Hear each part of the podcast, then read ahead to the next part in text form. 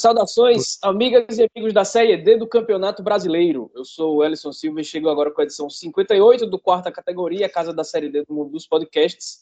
E tivemos quase todos os jogos da primeira rodada realizados, com exceção de Azures e Caxias, que vai acontecer no próximo dia 27. Mas antes de passar pelas oito chaves e todos os 31 jogos, eu peço para que você que nos escuta vá lá no arroba Categoria no Instagram e no Twitter, siga a gente por lá e fique por dentro do nosso conteúdo. Também compartilhe nossos episódios que estão no Spotify, no Deezer, no Google Podcasts e em diversos outros agregadores. Felipe Augusto e Marcos Barcelos estão por aqui para falar de tudo e mais um pouco que rolou no último fim de semana e também na noite de segunda-feira, na abertura da Série D. Estão preparados, meus amigos?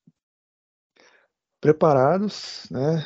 A gente vai falar sobre isso ainda, mas foi uma cobertura mais difícil para a gente, mas a gente conseguiu vencer essa primeira, primeira rodada, pelo menos.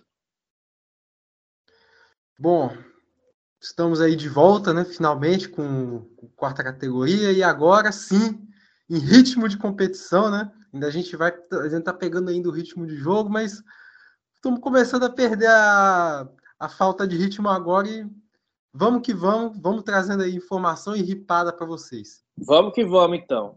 Muito bem, então agora a gente toca aquela vinhetinha e a gente volta já falando de bola rolando no campeonato mais democrático do país.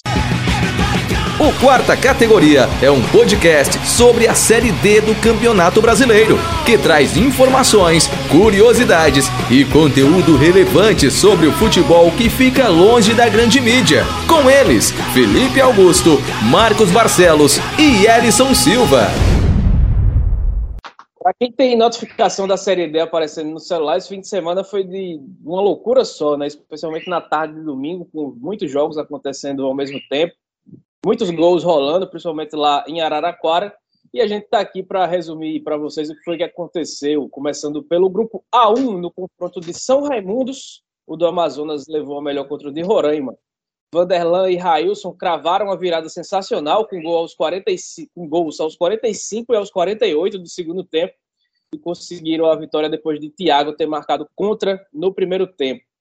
E a Camila Leonel abre a temporada de convidados para falar desse jogo que foi muito emocionante dentro de campo, mas que infelizmente a gente não vai poder se ater apenas a isso, né? Já que um vagabundo lá foi flagrado nas arquibancadas com a tatuagem, um símbolo nazista nas costas, as costas do cara inteira com a porra da águia que remete ao nazismo. O caso vai ser investigado e depois de rodar o país, a repercussão está sendo bem ruim. E a Camila vai trazer um apanhado para a gente do que rolou dentro e fora de campo lá no Amazonas. Olá, amigos do Quarta Categoria, muito aqui com vocês mais um ano falando sobre Série D, sobre futebol amazonense e nesse caso sobre o São Raimundo, que fez a estreia dele no domingo contra o Xará de, de Roraima. E havia uma expectativa muito grande para esse jogo, porque é, mesmo tendo um plantel interessante na teoria, com jogadores que foram destaque no, no Campeonato Amazonense, que já foram destaque na Série D também. É, restava saber como é que o Lana ia encaixar esse time, como é que ia ser a parte coletiva desse, dessa equipe, principalmente porque eles tiveram apenas 10 dias para treinar. E isso com jogadores chegando na semana do jogo. Então, assim, é, era um time que tá junto há pouco tempo, quer fazer o primeiro jogo deles agora nesse domingo contra um outro que já joga mais tempo junto, que está entrosado, entendeu? Então havia essa curiosidade e eu posso dizer que para um primeiro jogo foi animador. É, a defesa do time segura, o time trocando bola, criando jogadas. O São Raimundo criou jogadas, chegou no ataque, teve chances de gol. Faltou caprichar um pouquinho no último passe. É, o São Raimundo poderia ter saído ganhando do, do mundão sem levar o susto que levou quando o Thiago Amazonense, numa infelicidade, fez aquele gol contra e deixou os visitantes na frente. Mas aí acabou que brilhou a estrela do Railson, que a gente sabe que é muito bom em bolas paradas, ele tem essa qualidade para pegar na bola e fez o gol da virada com 48 minutos do segundo tempo. Isso depois do Derlan é, ter entrado como lateral. O Derlan geralmente joga de volante, mas entrou como lateral deu uma profundidade maior para o São Raimundo. O São Raimundo começou a chegar mais quando o Derlan entrou e o Derlan acabou sendo premiado com esse gol. O Derlan também que tem no histórico um acesso aí com o Manaus em 2019. Então, assim, para uma estreia, é animador se a gente considerar que esse time ainda pode evoluir, que esse time ainda pode ficar mais entrosado e que pode chegar reforços também no São Raimundo, né? Então, é, para um primeiro jogo, está bom, mas vamos ver o quanto que eles conseguem evoluir. Tudo vai depender disso, do quanto esse time pode crescer na Série D, porque se esse time entrosar, se esse time começar a fazer bons jogos, vai ser muito difícil esse time não passar de fase. Então, a torcida do São Raimundo compareceu, né? Fazia 15 anos que o clube não, não disputava um campeonato brasileiro. É a primeira vez que o São Raimundo disputa uma Série D, quando ficou sem divisão em 2007. Não existia ainda a Série D, né? Então havia essa expectativa da torcida de ver a estreia, de ver esse retorno do Tufão. E fizeram uma festa bonita, tanto antes, quanto durante, quanto depois do jogo, quando o, o São Raimundo empatou a torcida jogou junto, continuou incentivando, até que o São Raimundo conseguiu a virada e aí aquele estádio explodiu, o pessoal ficou extasiado, muito feliz com, com esse resultado na estreia. Infelizmente, toda essa festa acabou um pouco ofuscada por um episódio de um sujeito ostentando uma tatuagem com, com símbolo nazista, o que é muito triste é, da gente ver em pleno 2022 gente que apoia uma ideologia é, de segregação, uma ideologia que matou tanta gente no mundo, que pregou tanto ódio, principalmente se a gente for considerar que nós vivemos num, num estado é, onde a miscigenação é um, é um fator muito forte. Aqui teve uma questão de mistura de índios com negros, com brancos é, com pessoas do, do Oriente Médio. A gente tem uma presença muito forte de, de judeus, inclusive, aqui, judeus, libaneses, enfim. E ver tudo, é, apesar de toda essa miscigenação, ainda tem gente nesse estado que apoia e que ostenta um, um símbolo nazista desse, que se sente à vontade de andar num estádio mostrando uma tatuagem, não uma tatuagem pequena, uma tatuagem, era uma águia nazista, né? uma tatuagem grande, dava para você ver de longe. Então, assim, é, o clube agiu rápido, é, repudiou o ato, falou que esse torcedor não vai mais ser autorizado a acompanhar jogos do São Raimundo quando o São Raimundo for o mandante. E no dia seguinte, o, o diretor de futebol, o Rodrigo Guedes, foi à delegacia, é, entrou com um pedido de investigação sobre isso, porque a gente sabe que apologia ao nazismo e crimes de ódio são crimes que rendem punição, né? Então eles deixaram para os órgãos competentes investigarem e, se for o caso, punir essa pessoa que teve essa atitude lamentável. E eu espero que esse episódio não seja uma porta aberta para que mais pessoas que defendem isso de forma vergonhosa possam se sentir confortáveis para repetir é, esse gesto no, no estádio. O futebol não tem lugar para isso. É, ainda mais a, a torcida do São Raimundo. O São Raimundo é um clube que vem de uma classe pobre, de uma classe trabalhadora, e é inadmissível que uma pessoa que, não sei se é torcedor do São Raimundo, se ele era só convidado, mas é, é inadmissível uma pessoa dessa tente se misturar à torcida do São Raimundo, que é tão plural, que simboliza trabalhadores, muitas vezes negros, muitas vezes é, índios, caboclos. Então é triste você ver isso, entendeu? E eu espero que não se repita, porque o futebol não tem lugar para não não existe lugar para isso no futebol, não existe lugar para isso na torcida do São Raimundo e também não existe mais espaço para isso na sociedade. Pois bem, valeu Camila. E ainda no domingo a gente teve o gol de Rafa que garantiu a vitória do estreante Amazonas sobre o Maitá na Arena Criana. Na segunda-feira tivemos dois jogos que fecharam o grupo A1. Trem e Rio Branco fizeram a partida com quatro gols, virada e um empate por 2 a 2 No final, os donos da casa saíram na frente é, com Thiago Félix, Wanderson e Matheus Hassi viraram o placar para o time acriano, mas aos 52 do segundo tempo, Dudu acabou deixando tudo igual. E por fim, o Náutico estreou com derrota pra, por 3 a 0 para o Porto Velho que marcou com dois gols de Ian Felipe, o segundo deles no rebote de um pênalti perdido por Ariel, e Kiko Alagoano completou o placar já pertinho do fim da partida. E agora, meus amigos, vocês falam o que acharam dessa abertura do Grupo A1.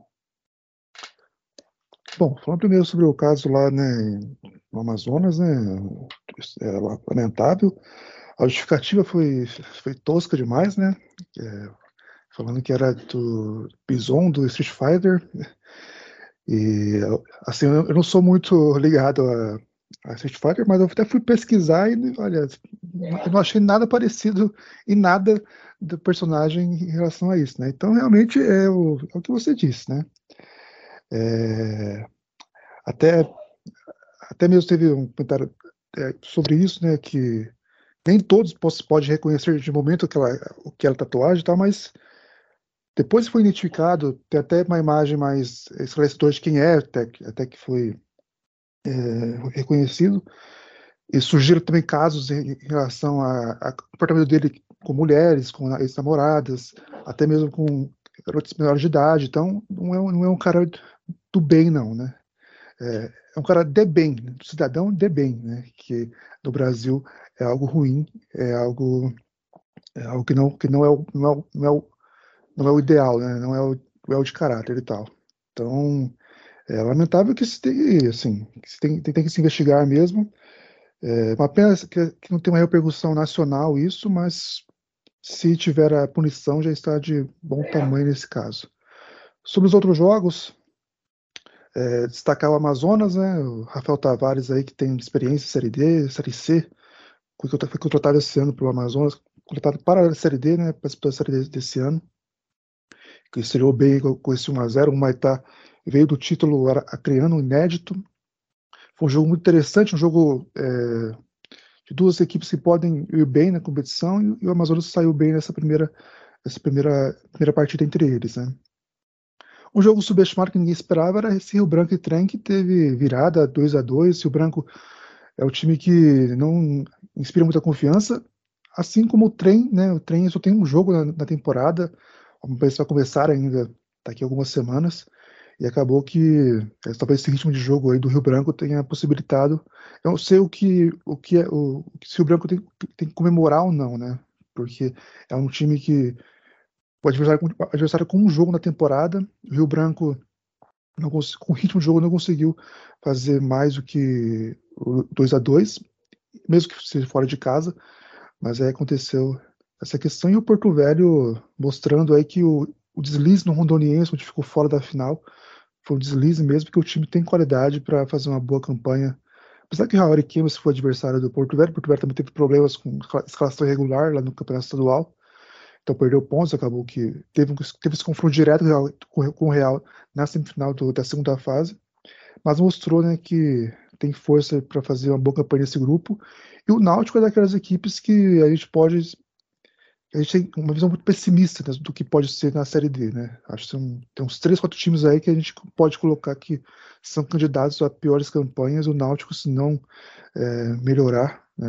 A, a, distância para o São Raimundo, por exemplo, no, lá, apesar de ter sido visto no primeiro turno, é grandiosa e talvez na Série D isso também demonstre a mesma coisa.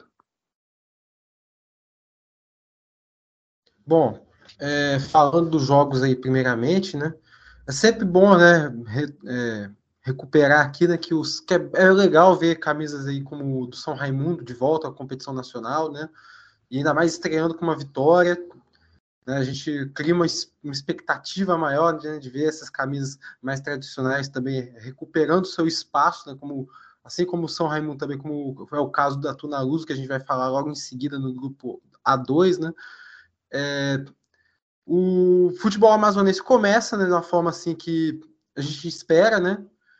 Que, como a gente falou, do grupo que é, é tem, tem que é um grupo que assim que é, a gente não tem muita expectativa com relação às equipes a gente nos, é, a gente sempre encara o grupo A1 como, desde o ano passado pelo menos né, como uma incógnita né? então a gente espera que essas equipes mais, é, financeiramente mais fortes comecem bem a competição né e São Raimundo e Amazonas começaram muito bem Trem Rio Branco do Acre é, como o Felipe falou né o Rio Branco do Acre a gente espera mais até pelo que a gente já viu né, em outras edições, né?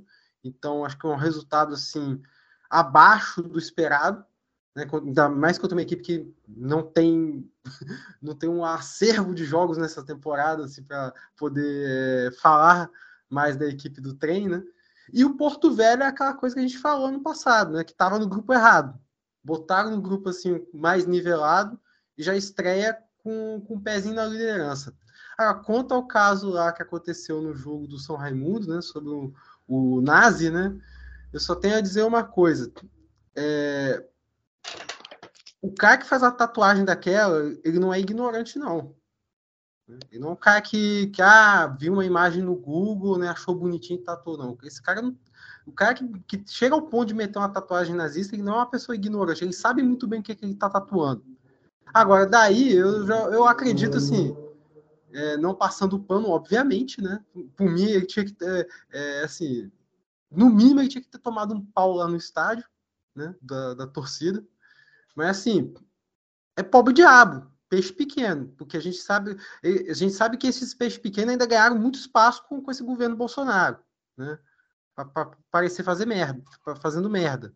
Mas a gente sabe que os peixes grandes ainda sabem se esconder muito bem, né?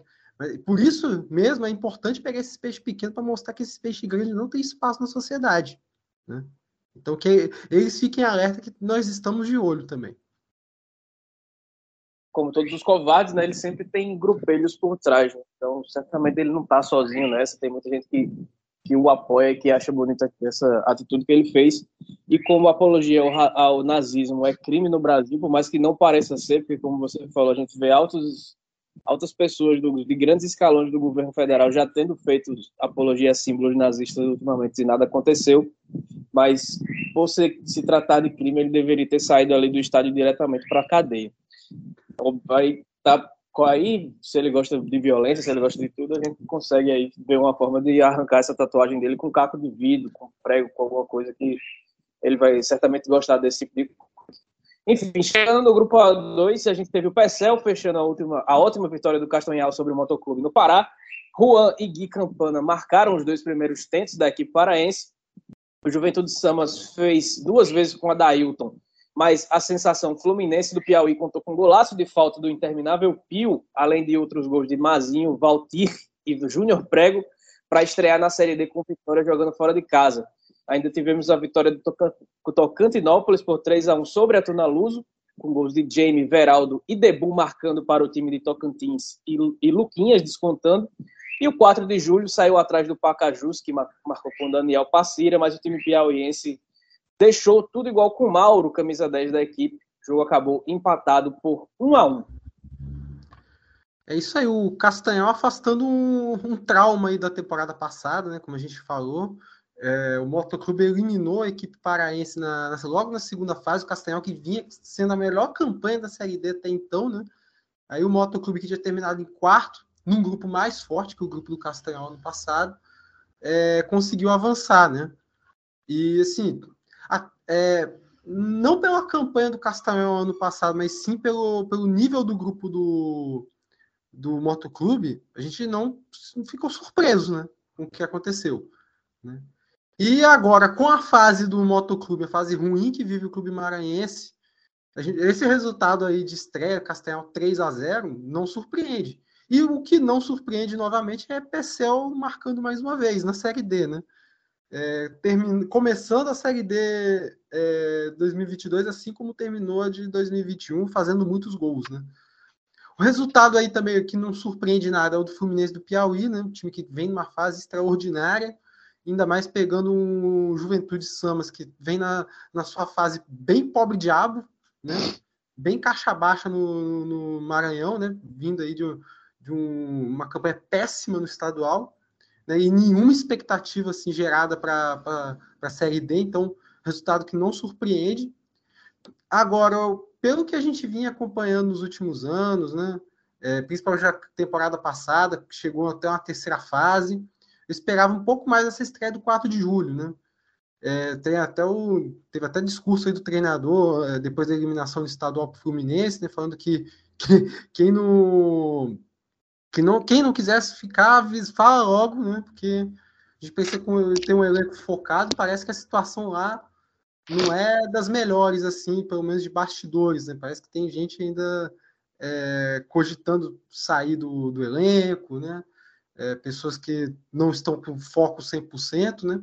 Então, acho que para uma estreia, resultado ruim aí, que a gente, mas ainda assim a gente espera um 4 de julho vindo forte do, no decorrer da competição. Espero que isso se confirme da, daqui para frente, né? É, a gente pelo menos é, tem, tem essa expectativa de que isso se confirme. E o Tocantinópolis iniciou, iniciou muito bem a trajetória, né? Eu falei no grupo A que é sempre legal ver o, o camisas tradicionais como a Tuna Luso, como a, o São Raimundo retornando à Série D, né? Mas, quer dizer, retornando ao cenário nacional, porque até porque essas duas camisas nunca disputaram a Série D, mas Tuna Luso começou bem atrás, né? e não surpreende também esse resultado. O Tocantinópolis vem fazendo uma grande temporada, campeão estadual, tá aí bem na Copa do Brasil, né? Então, resultado bem convincente aí, nada é, surpreendente nesse caso. É, tem um, uma questão, né, do, acho que Tocantinópolis e o Fluminense Piauí são duas equipes que a gente espera uma boa campanha, né? Tocantinópolis, como eu disse na, no episódio passado, o, o, elenco que foi formado, né, com jogadores experientes em Série D, de boa qualidade, isso foi antes né, de todo o dinheiro que vai receber da Copa do Brasil, né? Então o trabalho foi bem feito com o título do Continente ano passado, conquistou esse ano também, essa já na terceira fase, né? Então é um time para ficar de olho aí. De novo, o Chico Bala foi bem, bem na partida, né? Teve uma assistência no 3 no 3 a 1 Estou muito curioso para ver, apesar que eles não se encontram né, em campo, né? Mas esse confronto entre o futuro confronto entre o Thiaguinho do Fluminense e o Chico Bala do Tocantinópolis dois caras aí que fizeram muito sucesso o Piauiense, o Thiago continua lá.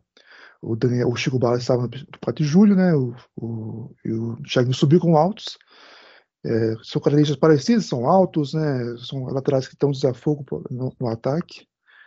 E falando do Pacajus, é um time para a gente ficar de olho, me, me, parece, né? É um time que tem os jogadores, né? Que agora com essa série D com mais jogos, né? Eles conseguem ter um, um radar melhor para ser contratado. Né? O Daniel Passeiro é um caso desse, ele é muito conhecido no Ceará, né? Ele foi ele jogou ano passado com o Guarani Sobral a competição e conseguiu aí se manter na divisão, agora chegando no Pacajus depois de ter disputado o Campeonato Mineiro, onde não foi tão bem com, com a URT, que foi rebaixada, mas volta já para o Ceará e consegue já fazer o seu primeiro gol e aí então fica essa questão. E o Samas, né? A gente já esperava que não seria uma boa campanha, é pela rodada ainda, mas a tendência é essa. E uh, o time tinha, tinha, dois jogadores só no, no elenco para essa partida. E quando surgiu algumas coisas, é, falaram que era uma questão de, de, de, infecção de Covid, mas no caso era a falta de vacinação de, pela Covid. Então não tem muita desculpa da, da, da parte deles, né? Não se vacinaram e agora foram, tiveram esse, esse problema aí, e desde que soltaram a, a primeira nota querendo a, a, o adiamento da partida, era muita ingenuidade pensar que conseguiria isso, tanto que teve jogo, e o Fluminense fez valer a força que tem, né, um time que, tá, que é favorito a conquistar a Piauiense, a ter vaga direta na Copa do Nordeste ano que vem, e aí ficou bem claro aí que Fluminense, o Castanhal, que foi muito bem também, e o Tocantinópolis são as equipes aí que vão, são as expoentes dessa, dessa chave, e o Motoclube é um time que vai ter que se preocupar com a Série D e depois com a Copa, com a Copa FMF, né, que vai ter que disputar para tentar uma vaga para a Série D, né, ou a Copa do Brasil. Acredito que não vai querer a Copa do Brasil para tentar ter calendário ano que vem nacional. Passando agora para o grupo A3, lá tivemos emoção até o fim na Arena das Dunas, onde o Mecão venceu o Souza por 2 a 1 com gols de Araújo e Zé Eduardo. Esse segundo já aos 47 do segundo tempo enquanto o Doda marcou um golaço de falta para o Dino, que estreia com derrota. E quem fala dessa vitória do América de Natal é o nosso Ícaro Carvalho, que está sempre aparecendo por aqui no quarta categoria. Fala galera do podcast Quarta Categoria, grande abraço para todos que estão nos acompanhando nesse momento. Olha, a estreia do América de Natal, uma das equipes aí que já disputa a Série D pelo sexto ano, né? não conseguiu sair ainda da D. América fez uma estreia é, bem razoável no último domingo contra o Souza da Paraíba, vitória por 2 a 1 Gols de Araújo e Zé Eduardo Doda marcou para a equipe paraibana. O detalhe é o seguinte: o América fez um bom primeiro tempo, com volume, com intensidade, porém com poucas finalizações. O América só finalizou três vezes, uma delas acabou é, entrando. E aí no segundo tempo, uma bela cobrança de falta, o Doda acabou empatando. O que é que a gente observou no segundo tempo? A América foi, de certa forma, é, desorganizado para o ataque, perdeu aquela organização que tinha, aquela articulação, e aí acabou em muitos momentos só jogando bola na área, é, sem uma, uma, perspectiva real é, de, de furar esse bloqueio da equipe do Souza, que até então um empate seria ótimo para o Souza, porque é, está envolvido aí nas finais do Campeonato Paraibano. Alguns jogadores foram até poupados. E aí, é, o Leandro Senna mudou, na minha avaliação, até tarde essas, essas alterações dele na equipe. Colocou o Zé Eduardo, que não vem numa boa fase, mas que acabou desencantando e fazendo o gol da vitória do América pelo placar de 2 a 1 Público bem modesto na Arena das Dunas, menos de 3 mil pessoas, 2.500 pessoas. Pessoal é, aproveitou né, o embalo do feriadão para viajar, mas muito também, vamos ser honestos, pela derrota do América no clássico na semana passada para o ABC, que tirou o título estadual do América. Né? O América chegou a estar vencendo o jogo por 2 a 1 perdeu por 4 a 2 Então isso aí deixou o torcedor um pouco magoado, um pouco ferido. Então, tá aí a vitória do América por 2 a 1 vai enfrentar agora o Crato fora de casa. É, vitória importante do América, que tem aí uma missão de sair efetivamente dessa Série D é, em 2022 a, o, o, tamanho do América, né? Já, já, já é muito tempo na Série D, né? Caiu em 2016, até agora não conseguiu voltar. Gente, um grande abraço. Semana que vem, se tudo der certo, estou de volta. Valeu, abração. Valeu, Ícaro. E a gente segue aqui nos outros jogos da chave, que tivemos o São Paulo Cristal, o time da Cachaça vencendo Afogados por 1 a 0 o resultado que nem o atacante Ben 10 conseguiu evitar para a equipe pernambucana, né? O Icasa venceu o Globo por 1 a 0 na Arena Romeirão, que é um dos estádios mais legais do Brasil, entre todas as divisões. Quem fez o gol é, por lá foi muito comentado por aqui na temporada passada, né? O atacante Leandro Cearense, que marcou de pênalti, ele defendeu o Castanhal no ano passado. Lá, e ele garantiu o triunfo lá na terra do Padre Inciso. E o Retrô fez 2 a 0 no Crato com gols de Franklin em jogo disputado lá na Ilha do Retiro, no Estádio do Esporte. Bom, esse jogo do Retro e Crato, né, esperava uma tranquilidade maior do Retro. O Crato foi o time mais difícil de encontrar formação para o guia, né, quem escreveu foi o Diego Arruda lá do Ceará. E no final a gente teve que fazer pelo bid alguns jogadores, não teve nem time base, porque o time se fechou muito. E a tendência também é que o Crato, assim, é, a gente tem que respeitar os jogadores que estão lá e tal, mas a tendência também é apostar que o Crato não vai fazer uma boa campanha, que que o time que deve sofrer muito na, na Série D, deve ficar lá para baixo. É o time que está envolvido com a questão de manipulação de resultados no Cearense, até chegou a ser punido, a suspensão foi. É, ela está temporariamente cancelada, né? Então, por isso que até disputa, disputa a Série D, porque teve esse risco também de não disputar, né, por essa, por essa punição, mas como não teve julgamento, ela preferiu deixar de disputar para depois julgar de fato o que vai acontecer. É, o Retro conseguiu aí 2 a 0 dois gols mascote, né, que estava lá na Série A2, paulista. O Cearense muda de time, mas não muda a sua característica é fazer gol, né? Foi uma aposta do Icasa para essa, essa Série D, essa do Castanhal, essa, disputou, disputou para esse pelo Castanhal e foi lá para a estreia né, do, do Icasa agora na Arena Romeirão, que ficou bem legal mesmo. Não foi, não foi totalmente liberada ainda, mas é um estádio aí que merece um time forte e tomara que o Casa consiga isso, independente da questão financeira que pode receber, da questão do dinheiro que pode receber da CBF, né? Porque me parece que são, estão esperando dinheiro para se organizar de fato, né? E não é assim que tem que ser. Claro que deve ter um planejamento para o que vai acontecer, mas é algo aí que no CNS se mostrou que se colocou muita expectativa num clube que não tinha dinheiro, né? Tinha uma esperança de ter dinheiro. E é muito bom ver a competição começando, né, com o confronto entre duas equipes que brigam por acesso, né, aparentemente, né, que vão brigar por acesso, que é a América de Natal e Souza, né. Fizeram um grande jogo aí na, na Arena das Dunas, né, um jogo bem disputado, como tem que ser, né. E na próxima rodada já tem outro, né.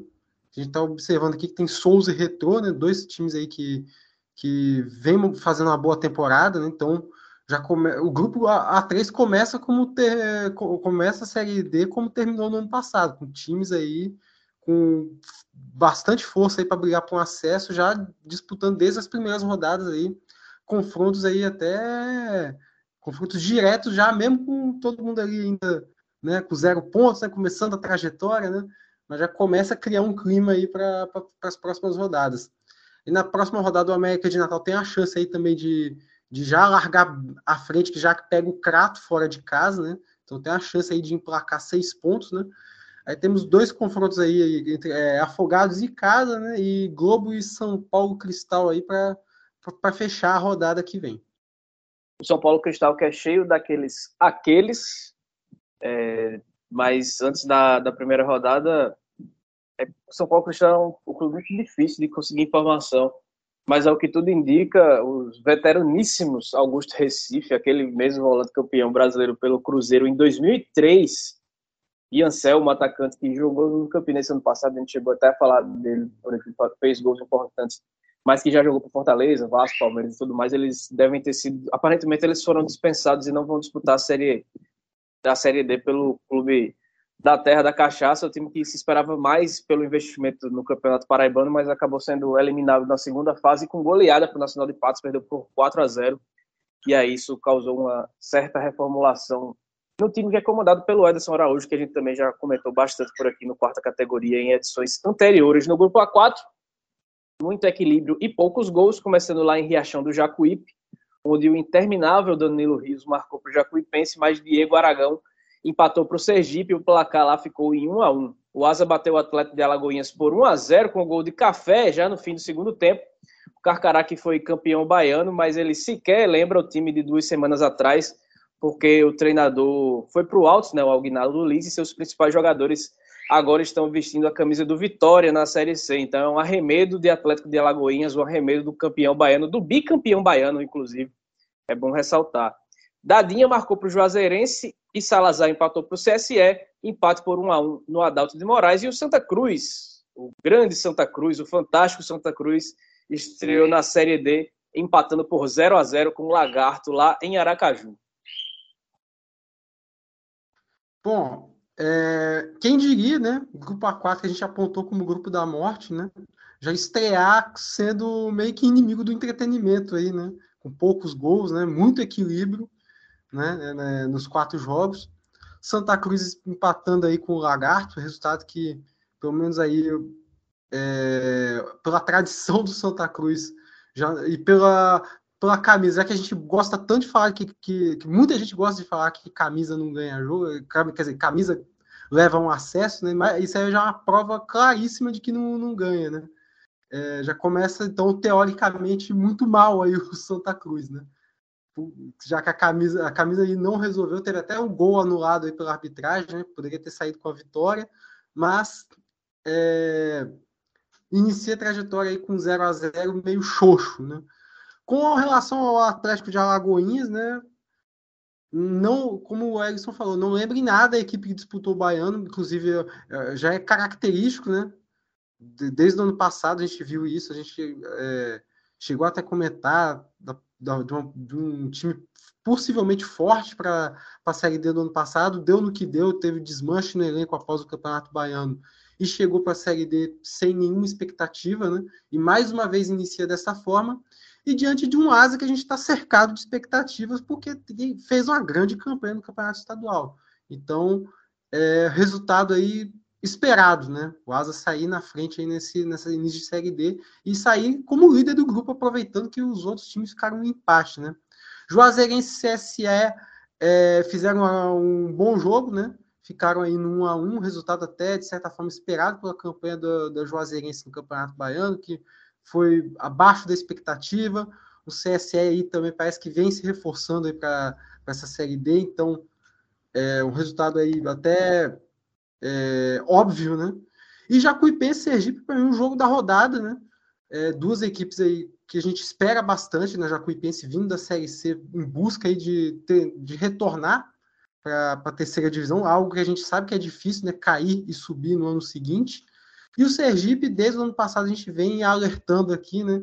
Que é uma equipe bem montada, que é uma equipe que vem, vem fazendo boas campanhas também já no, no campeonato estadual e agora também na Série D. Ano passado por, podia até ter chegado longe se não tivesse perdido nos pênaltis para o vice-campeão da Série D ano passado, o Campinense, né?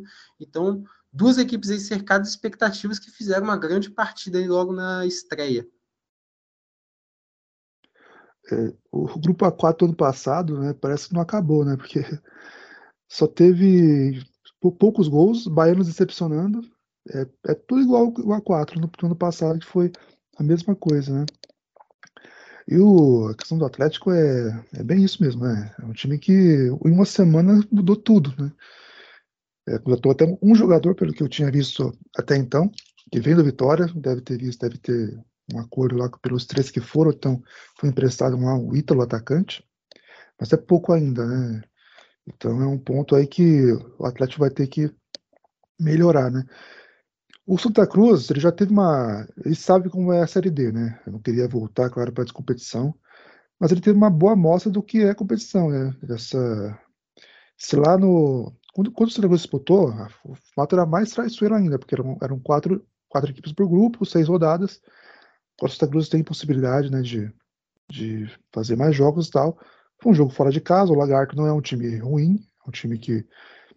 que é, é, é aquele caso que eu falei na semana passada de do Sergipanos, né, que tem muito time para pouca vaga na Série D, e o Lagarto começou, fez um, tem um, uma boa equipe, conseguiu, conseguiu ficar no empate 0 a 0 então está acontecendo uma boa amostra, assim como outro clube que a gente vai falar logo depois aí lá lá no Sudeste, aqui do, aqui do Sul do caso.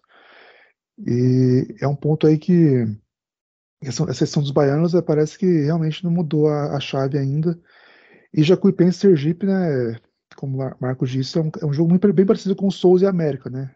Que são duas equipes aí que a gente aposta que podem ir longe e brigar pelo acesso, sim. Vou só dar uma, uma volta, voltadinha rapidinho aqui pelo grupo A3, porque o Retro empatou, né? Pela, ganhou, na verdade, na estreia. Mas é um time que também vai disputar agora, no meio dessa semana. Uh, começa a disputar contra o Náutico as finais do campeonato pernambucano. E o Santa Cruz, esse empate fora de casa, muita gente pode achar que não começou bem, mas certamente para as ambições do Leston Júnior, que a gente conhece muito bem, o empate fora de casa na estreia contra o Sergipe, para ele é quase com sabor de título, né? O Leston Júnior não é esse treinador que, apesar da camisa, apesar do investimento maior do que seus rivais, vai sair para cima de ninguém para tentar golear e fazer com que a poderosa camisa do Santa Cruz prevaleça. Ele vai, vai jogar o jogo como deve ser jogado, e o torcedor do Santa Cruz já conhece o trabalho dele, certamente não ficou nada surpreso com esse empate fora de casa contra a equipe sergipana. Agora a gente dá aquela pausa para respirar, tomar uma aguinha e depois a gente chega com os outros jogos da primeira rodada da Série D. Série D tem aqui Brasileiro Feminino Série A2 também. Terceirona Paranaense? Adivinha? O futebol Loja dos Holofotes, uma paixão pelo alternativo.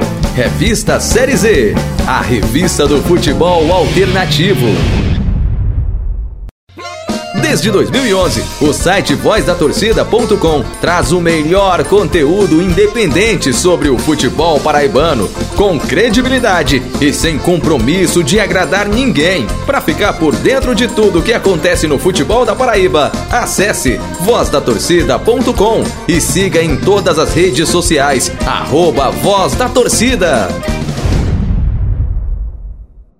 Estamos de volta com essa edição 58 do quarta categoria. E antes da gente ir para o grupo A5 e diante, eu queria que vocês falassem aí dessa novidade, que é a transmissão pela plataforma Stats, que começou nessa primeira rodada, já gerando algumas reclamações, muito tra travando bastante, alguma qualidade deixando um pouco a desejar.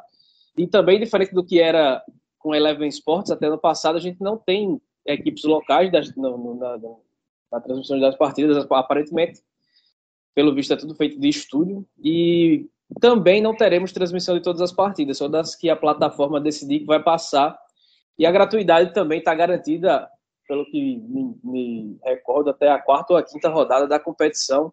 Depois não se sabe muito bem como é que vai ser, sendo que já no cadastro para que para você logar da plataforma você já tem que deixar seu cartãozinho de crédito por lá. O que, é que vocês acharam aí dessa novidade?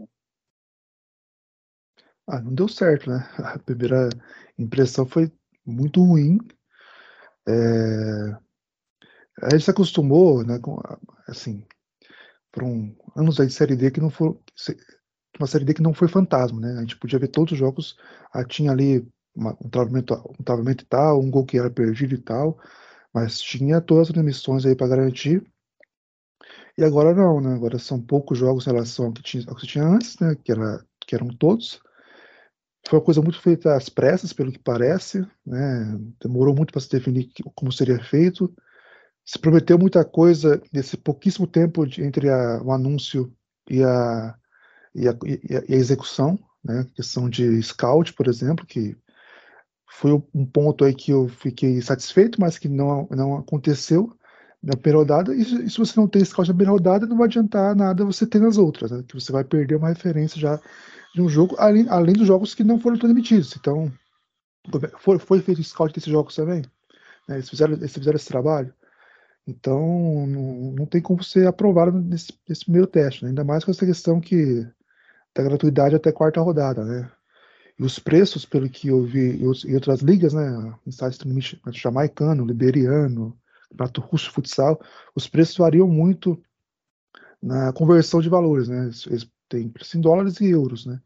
Então varia muito, tem o quadro liberiano tem 18 reais na conversão, e o grego de futsal é 100 reais por mês, né? Então não tem nenhuma base para gente saber como é que vai ser e se vai ser todos os jogos também, se se, se essa opção atu atual vai ser gratuita, se vai ser só uma parte dos jogos, se, se a paga vai ser todos, né? A gente não sabe ainda, é, mas é algo que não deu certo, né? O único ponto positivo para mim é que não tem o chat da Eleven Sports. Isso para mim é um, é um, grande feito aí, porque ali, o que rolava ali de xenofobia, de preconceito, de conversa tosca era, era uma enormidade. É claro que era só ativar uma outra aba, mas é um ponto é que, pelo menos esse ponto tá pra, é, o único, é o único ponto positivo, apesar que é, entre ter metade dos jogos passados e todos os jogos passados, eu prefiro ter todos os jogos passados e mudar a aba do, do chat para ter acesso a todas as partidas e também a todos os gols, né? Essa é uma dificuldade muito grande para nós também, no pós-jogo, porque não tem como acompanhar todos os jogos. E aí acabou que a gente ficou num, tendo que ficar mais na leitura do que você poder ver os, os vídeos mesmo com o Mike, o Mike não, o Eleven fazendo passada com playlist de todos os gols e não teve na Instat por enquanto, pelo menos.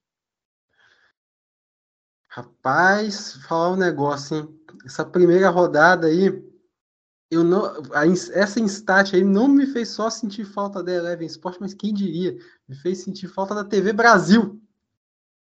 Pelo menos tinha a porra da transmissão, gente. Tinha transmissão, pelo menos eu vi o jogo. Era só botar o botão mudo e não ouvir os caras falando de Campeonato Carioca. Isso aí nem, nem, nem ver o jogo eu consegui. Eu tentei ver o, o jogo entre América e Souza e o jogo do Santa Cruz. Não, não apareceu, não, não carregou em um, nenhum momento. Chegou até a aparecer na minha tela que a sua página não carregou. E olha que eu estava assistindo do trabalho, né? Espero que o meu chefe não ouça. É, estava vendo no trabalho, a internet estava funcionando muito bem e não tinha ninguém no trabalho para poder travar assim, não tinha muitos computadores ligados, então tinha toda a possibilidade de rodar o negócio. E não rodou. E outra coisa, né? Um campeonato que para mim já não tem todos os jogos na plataforma já é prejudicial. E nisso aí eu não falo nem pra, nem só para a questão do espectador, mas também o clube que tá, vai estar tá disputando a competição está acostumado com, com o formato Eleven, né, todos os jogos transmitidos, monta um planejamento para a temporada pensando todos esses jogos transmitidos, apresenta até é, isso para o patrocinador que vai que está apoiando o clube, né? Não vou dizer que a Eleven é um primor para esse patrocinador, mas tem a transmissão. Tinha, né, pelo menos. Aí o cara, o clube monta esse planejamento e de repente não tem todas as transmissões mais e ainda por cima corre o risco de você não ter o vídeo transmitido porque a plataforma é pobre de aba. Então, péssima escolha aí da CBF, né? Mais uma vez, parabéns inclusive CBF, né?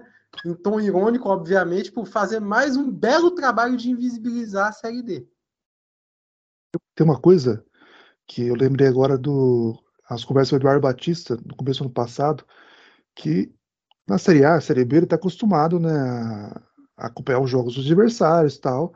A gente chegou a perguntar para ele como é que ele acompanhava, né? Se, como é que era o trabalho. E ele falou, cara, eu uso a plataforma que tem, que é a Eleven, né? E isso nem, nem não vai ter esse ano, né? Então, até mesmo uma tendência de, de ter uma queda tática por isso é, é grande, se não tiver todos os jogos permitidos, porque é, o estudo dos jogos é, é muito bom caso o treinador tenha essa, essa, essa qualidade, né? Esse, é, para mim é o básico. Mas é um ponto aí que também pode refletir muito no campo também, se não tiver essa questão da, de todas as transmissões, né? De como vai conseguir, porque a Eleven, como o Marco disse, mesmo com esse estralamento que poder, podia acontecer, você tinha ali a imagem para entender como era o padrão de jogo de uma equipe adversária e agora você não vai ter isso, né? Por exemplo, quem, por exemplo, a, gente vai, a gente vai falar do grupo, do grupo A8, né? Como é que o, o Aimoré vai saber como o Cascavel joga a partir de agora, porque o Cascavel não teve jogo transmitido. O Cascavel vai saber como o Aimoré joga e aí fica essa, essa, essa desigualdade que, acontece, que acaba acontecendo, né? A Série D viveu essa fase muito boa com todos os jogos transmitidos, com essa possibilidade que refletia muito bem no campo. A gente teve duas, ações muito boas taticamente, claro, claro que são várias equipes, mas que a tática ficou bem evidente nas partidas, dessa vez pode se perder por isso também. É um fator aí que muitos podem não reparar, mas pode acontecer. Ainda mais que se prometer com o scout e se não tem todos os jogos, já tem uma falha já no, no, que, foi, no que foi prometido. E aí, e aí eu convido a todos os brasileiros que acompanham a Série D, né, a, a conhecerem a lei de Carlinhos Fofoca, né? Não, não vou pagar esse, esse negócio, não vou, não, pag, não pagarei, não pagarei, não vou pagar até hoje e não vou pagar, né? Por mim é um embrólio para a CBF resolver aí. E aí começa muito mal o, o mandato né, do Edinaldo Rodrigues, que é o novo presidente da CBF. É muito improvável que a gente é, veja um, um, dirigente desse escalão pensando no, no, bem e na qualidade do campeonato como a Série D do Campeonato Brasileiro, né? Infelizmente. Mas aí ele já chega tirando a pouca visibilidade que tem, ele já tira logo no seu início de mandato, né? Foi recentemente eleito aí. Não sei se ele vai não, não tem nenhuma, nenhuma, nenhum indício que ele vai acabar na lista dos outros que foram sempre afastados por motivos ruins, mas aí ele já começa pessimamente, precarizando quem já é precarizado, bola muito fora da CBF. Além de tudo, a falta da transparência, né? Um acordo que foi anunciado quase nas vésperas da competição, não se sabe quando o pagamento tiver que acontecer, quanto vai ser, para onde é que ele vai, se ele vai para a plataforma, se ele vai ter alguma porcentagem que acabe indo para o bolso do seu clube, que seria na, no, pior, no menos pior dos casos, uma transferência direta do torcedor para seu clube, para tentar ajudar de alguma maneira, como se estivesse pagando o ingresso para assistir o jogo. Mas uma situação que acaba piorando aí a, a qualidade de quem acompanha a Série D do Campeonato Brasileiro. E para isso, mais do que nunca, a gente vai contar muito com o apoio do, do grupo né, de redatores da revista Série Z, que escreveu o guia da, da Série D, que vai acompanhar a competição, para nos passar informações, porque agora a gloriosa CBF acabou deixando ainda mais no escuro esse torneio tão legal. Pois bem, passadas as transmissões ou a falta delas no Instats, agora a gente vai para os jogos do Grupo A5, que teve Tobinha aparecendo no fim do jogo para garantir a vitória fora de casa do Brasiliense sobre o Anápolis. O outro gol foi marcado pelo Zotti, o placar foi de 2 a 0 para o Jacaré lá do Cerrado. E quem vai trazer detalhes do que aconteceu lá em Goiás é ele, Renner Lopes, nosso, nosso craque. Fala, Renner. Olá, pessoal. Um abraço para todos vocês do quarta categoria. É um prazer mais uma vez vir fazer parte desse podcast amigo e querido. Obrigado mais uma vez pelo convite.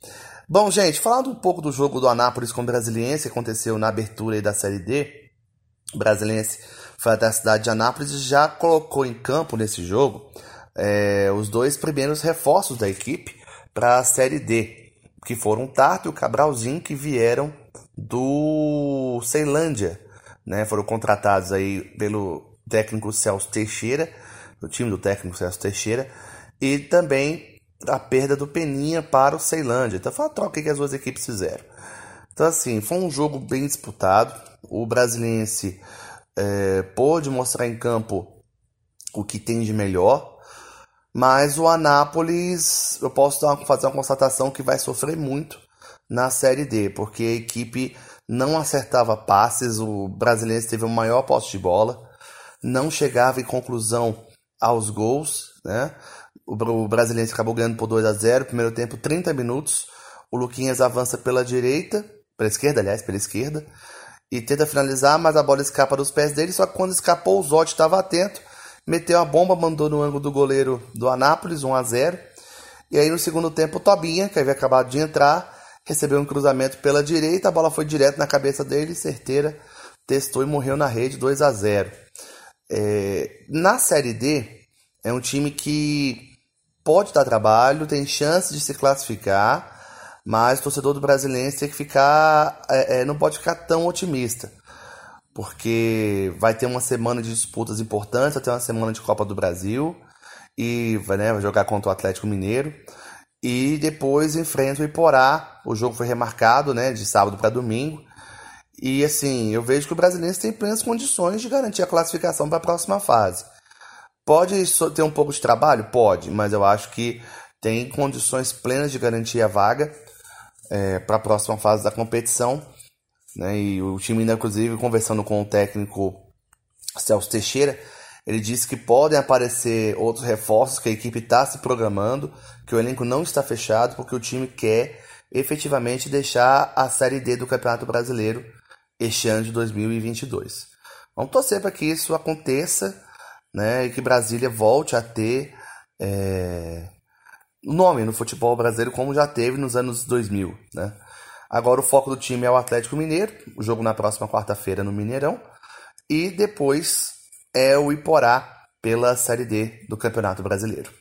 Certo, meus amigos? Estamos sempre à disposição no esportebrasilia.com.br para a gente poder bater um papo e falar do esporte do Distrito Federal. Um grande abraço a todos aí da revista Série Z também e para vocês do quarta categoria. Bom demais estar aqui com a gente, estar com vocês, estar sempre à disposição desde Brasília. Valeu, galera, um abraço. E ainda pela mesma chave, a gente teve o Ceilândia fazendo 1 a 0 no Costa Rica, com gol de Roberto. O Iporá perdeu pelo mesmo placar para o Operário, com gol marcado por Iago. E o Ação foi derrotado por 3 a 1 pelo Grêmio Anápolis, o orgulho da cidade nessa primeira rodada. O time marcou com Jair, Rony e Vandinho, enquanto o Lohan acabou fazendo o time do Mato Grosso. Destaque desse grupo, para mim, o Operário, né, de Várzea Grande, que não fez um bom estadual, teve que reformular o elenco, conseguiu uma boa vitória, né, fora de casa, do Iporá, que foi muito bem no Goiano. Chegou na semifinal, o Iporá teve algumas mudanças em relação ao Campeonato Goiano já. O Operário, né, ele foi. Ele veio até o Paraná para contratar alguns jogadores, o treinador. O Bruno Simon passou pelo Verê, que expressou divisão estadual ano passado, e trouxe também jogadores que passaram pelo União Beltrão, né? o Birubiru lateral esquerdo e o Sato, que é o meio campo, que faz todas as funções no meio campo. Né? Ele é bem, bem eclético. E o time foi muito bem, fez 1 a 0 contra o, Iporá, uma boa estreia, né? o Operário vinha em baixa, e agora vamos ver, vamos ver como é que vai ser as próximas rodadas. Ceilândia e Brasiliense né, também começaram bem, são as duas equipes aí que colocam né, o, Distrito Federal como uma força nesse grupo, né? ainda mais que os outros as, as, as outras equipes, né, tirando o Anápolis aí, a, gente, a gente tem algumas dúvidas sobre, sobre elas. Começaram muito bem, né? O Ceilândia também se reforçou, né, com, junto com jogadores do Capital, que foi bem estadual também. E o Brasileiro se manteve a base, foi campeão. O Brasileiro não tem muito problema de dinheiro, então, uh, então essa, é, isso não é um problema para a equipe, né, que começou também muito bem aí. É, como o Felipe é, falou, assim embaixo, né? Surpresa para mim da rodada é o Operário ter ganho do Iporá, né? Visto pelo que as duas equipes fizeram em seus estaduais, né? O Iporá chegou na semifinal, chegou até a ganhar o jogo do Goiás, apesar de ter sido eliminado. É, o Operário fez uma campanha, a, a, campanha nem nem, né? Nem classificado nem rebaixado ali, né?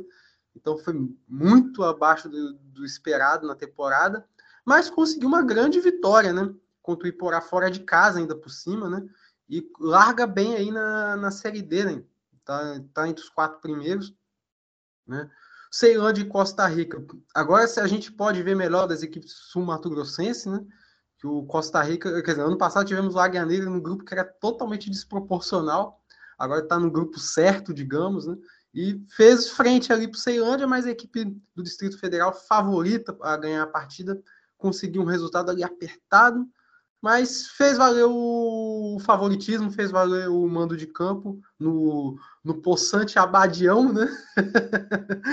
o estádio é, lá em Brasília, e venceu a sua partida.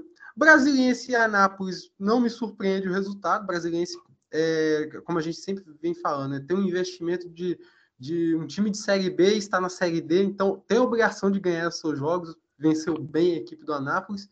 E o Grêmio Anápolis, como você falou, orgulho da cidade aí, mas também nada assim extraordinário, porque bateu um dos candidatos aí a ser uma das piores equipes da, da Série D. Então, é um confronto que a gente não pode falar muita coisa ainda do Grêmio Anápolis, é melhor esperar para ver na próxima rodada, que inclusive é, terá o Brasiliense Iporá, né? O Iporá largou mal nessa primeira rodada e vai ter uma dura missão para recuperar pontos importantes. O Grêmio Anápolis agora tem um desafio de fato, né, contra o Ceilândia, né? Esse sim um confronto mais equilibrado.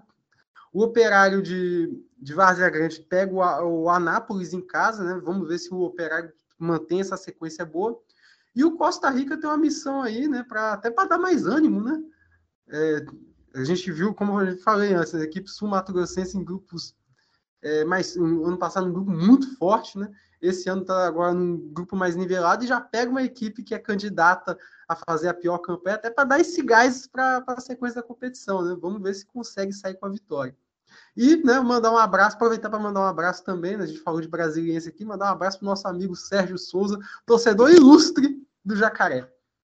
O maior torcedor do Jacaré do Cerrado, já visto em todos os tempos, está lá, sempre, todos os jogos do Brasiliense, ele está lá acompanhando e torcendo pelo sucesso do clube.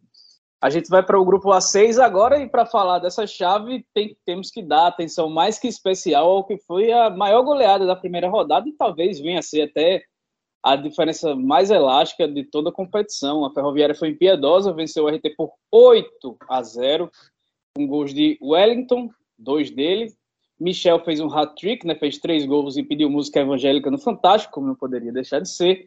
Jonathan, Bruno e Tony completaram o placar e o craque Rafael Zoco explica para gente quem, o que é que tem lá na água de Araraquara e fala também do ótimo início do time treinado pelo ótimo Thiago Carpini, grandíssimo treinador, muito bom treinador.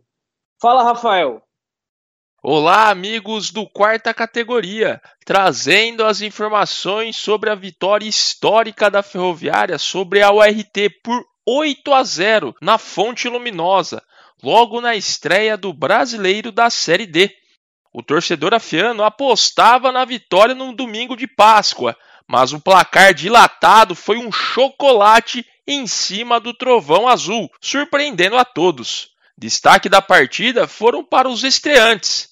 O atacante Michel, sendo autor de três gols e pediu até música no Fantástico. O atacante Wellington Torrão marcou dois, enquanto o meia Bruno Xavier deu quatro assistências e foi o autor do outro gol. Já Tony e Joninha, estes do elenco remanescente que disputou o Paulistão, marcaram os outros dois gols grenás. Para conter a euforia logo neste início, o técnico Thiago Carpini comentou sobre isso logo após a goleada na fonte. A gente está muito feliz pela vitória, pela maneira que ela aconteceu. Claro que muitas coisas a evoluir, a melhorar, é, não é o fato do placar ter sido tão elástico pelas oportunidades criadas e construídas pelos atletas, o mérito total deles, mas eu acho que muito a gente já se viu de alguns comportamentos que, que a gente está tentando colocar é, esse resultado já ficou para trás, a gente precisa evoluir em muitos outros aspectos. Algumas coisas ainda eu, eu acredito que precisam ser melhores, não, não me agradaram tanto, mas no geral eu, eu nem eu, não seria nem justo da minha parte dividir o mérito com os atletas. Né? O mérito é deles, porque uma coisa é você propor as ideias e outra coisa é eles assimilarem e fazer da maneira que eles fizeram. O 8 a 0 foi a maior goleada feita pelo time Grená na história da nova Fonte Luminosa. Passou por uma reforma profunda em 2009. Antes, a marca era o 7 a 0 obtido diante do Águia Negra do Mato Grosso do Sul, curiosamente, também na Série D, mas do ano passado. Agora a Ferroviária foca no próximo compromisso, que será fora de casa, diante do Bahia de Feira, no domingo às 4 horas da tarde. Para o quarta categoria, falou Rafael Zoco, do portal RCIA Araraquara. Pois é, rapaz. Essa, essa goleada por 8 a 0 acaba não surpreendendo. É, o RT também está com um time bem diferente do que apresentou no estadual de Minas Gerais, mas a Ferroviária, depois de ir mal no Campeonato Paulista, acho que ninguém esperava que ele conseguisse estrear assim, mostrando a que veio. Mais uma vez, a Ferroviária mostra que vem para brigar pelo acesso. Vamos ver se dessa vez é aquele famoso agora vai. Mas aí, para compensar a chuva de gols no interior de São Paulo, tivemos 2 0 a 0 Primeiro entre Nova Venécia e Bahia de Feira, e também entre Caldense e Inter de Limeira. Por fim, o Pouso Alegre de Francisco de A estreou vencendo o Real Noroeste por 2 a 1 com gols de William e Ramon, e Jonathan descontou para o time capixaba. É, como a gente vem falando já faz um tempinho, né? Acho que com exceção do Uberlândia do ano passado, que fez uma campanha consistente, né? É, as equipes mineiras é, do interior mineiro ultimamente não, não fazem grandes campanhas, né? Na, na Série D.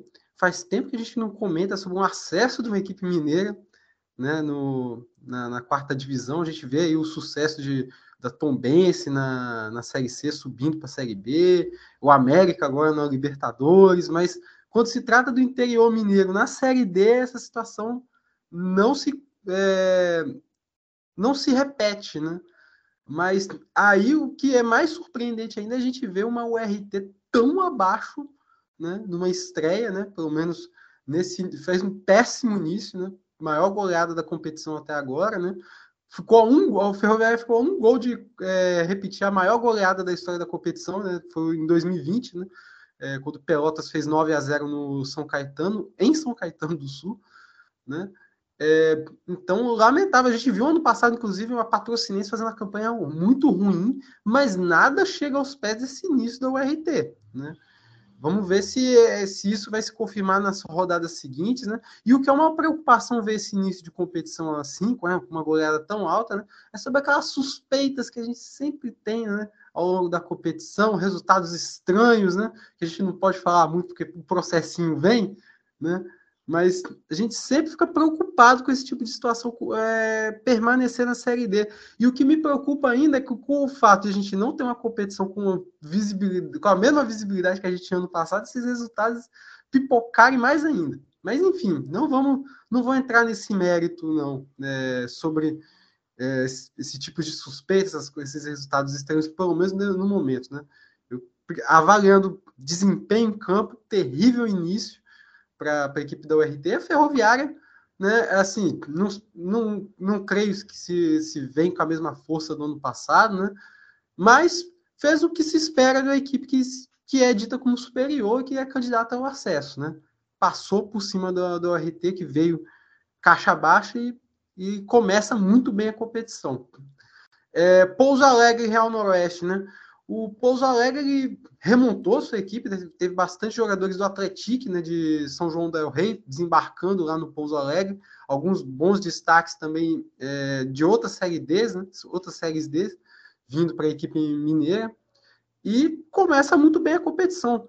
E o que me preocupa aí, né, no, no, na equipe capixaba, é que o Real Noroeste, no último mês, se for pegar o último mês do Real Noroeste, só ganharam apenas um jogo né? Contra a equipe do Rio Branco nas quartas de final, o Rio Branco que é muito inferior a esse time do Real Noroeste. Né? Tudo bem que aí, eh, nessa partida contra o Pouso Alegre, né, a gente viu uma equipe totalmente reformulada, com os reforços que chegaram, né? O time também é, é, poupou vários jogadores que estão disputando o estadual, né? Que estão aí nessa briga pela semifinal, na, com a vaga na final do Capixabão. Mas, enfim, no início, assim, pelo menos eu vi os gols do, do Pouso Alegre, me preocupou muito a defesa do Real Noroeste, que também vem dando muito vacilo já no estadual, né? Foram dois gols assim, inacreditáveis de, de falhas de defesa, né? Primeiro, uma bola aérea, ninguém marcando o, o William Mococa. No segundo gol, o atacante do, do Pouso Alegre passando no meio de três, como, como quis, né? Então, assim, preocupante o, o futuro aí do Real Noroeste na competição. Eu acho que ainda a equipe tem margem para melhora, né? Obviamente, mas pegando o retrospecto do mês, do último mês, está muito abaixo, né? Nova Venécia é, Bahia de Feira fizeram um jogo bem equilibrado, né? Com direito até pênalti perdido pelo Gabriel Beck, né? O goleiro Alain pegou. E destaque aí que o Nova Venécia entrou com o time reserva, né? Porque justamente está focado nessa semifinal. Aí tem aquela discussão se vale, a pena meter o time reserva nessa partida, né? Visto que joga na quarta-feira contra o Vitória, jogando também em casa, né? Mas enfim, acho que já mostra que o foco da equipe é brigar pelo título estadual. Uma equipe que é jovem ainda no, no cenário no cenário capixaba, né? Acho que o título vale muito mais do que uma sequência agora né? nesse início da Série D, né? Ainda que sejam dois pontos perdidos, né? Teve a chance de conquistar a vitória e desperdiçou com, com o pênalti partido pelo Gabriel Beck, né? E uma mostra aí também, né? Para o torcedor, às vezes até, já, novamente resgato o assunto, né? Para o torcedor do Nova Venécia é, ter um pouco mais de pé no chão, né? Porque a Série D é um caminho pesado, né? E esse início mostra como é que é a Série D. E Caldense Inter de Limeira, só para fechar rapidinho, né? É, Caldense muito reformulada, foi um jogo bem abaixo do, do esperado contra a RT de Limeira, né? Um jogo até que a RT de Limeira foi melhor, mas também não fez grande coisa no jogo, pelo que eu vi assim dos melhores momentos da partida. E mostra aí esses quatro resultados aí tirando o 8 a 0, né?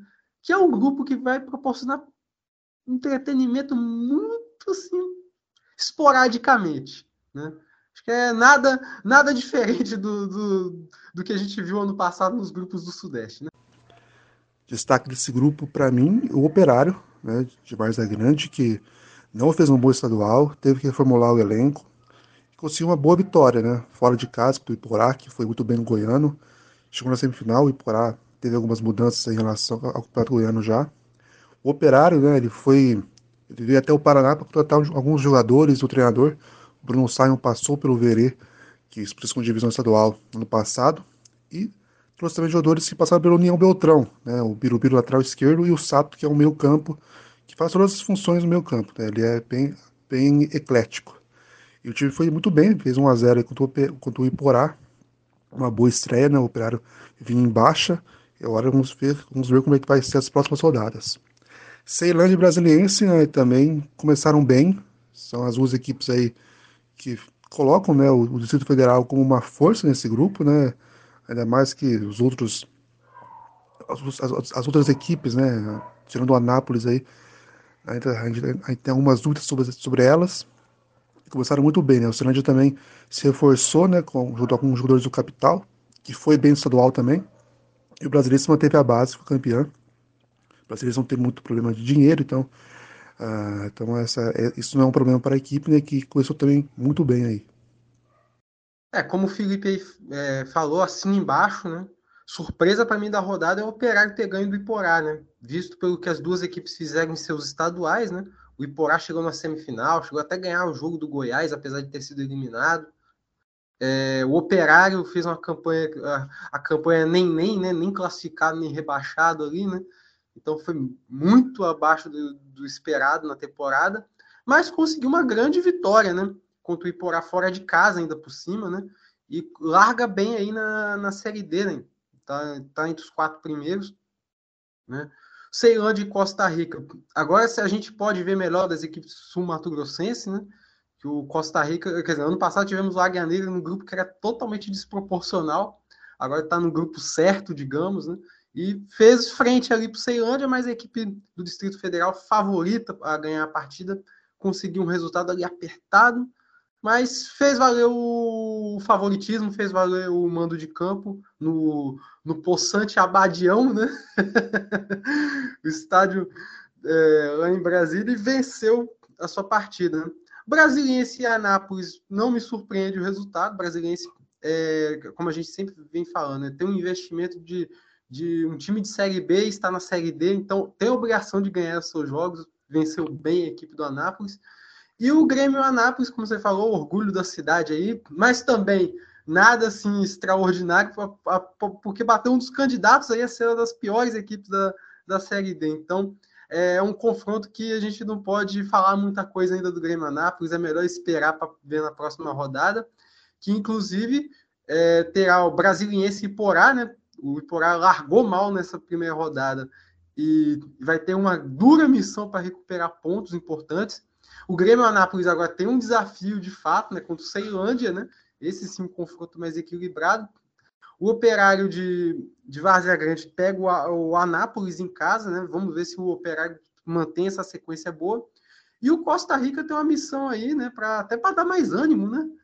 É, a gente viu, como eu falei antes, a equipe sul-mato grossense em grupos é, ano passado um grupo muito forte, né? Esse ano está agora num grupo mais nivelado e já pega uma equipe que é candidata a fazer a pior campanha, até para dar esse gás para a sequência da competição, né? Vamos ver se consegue sair com a vitória.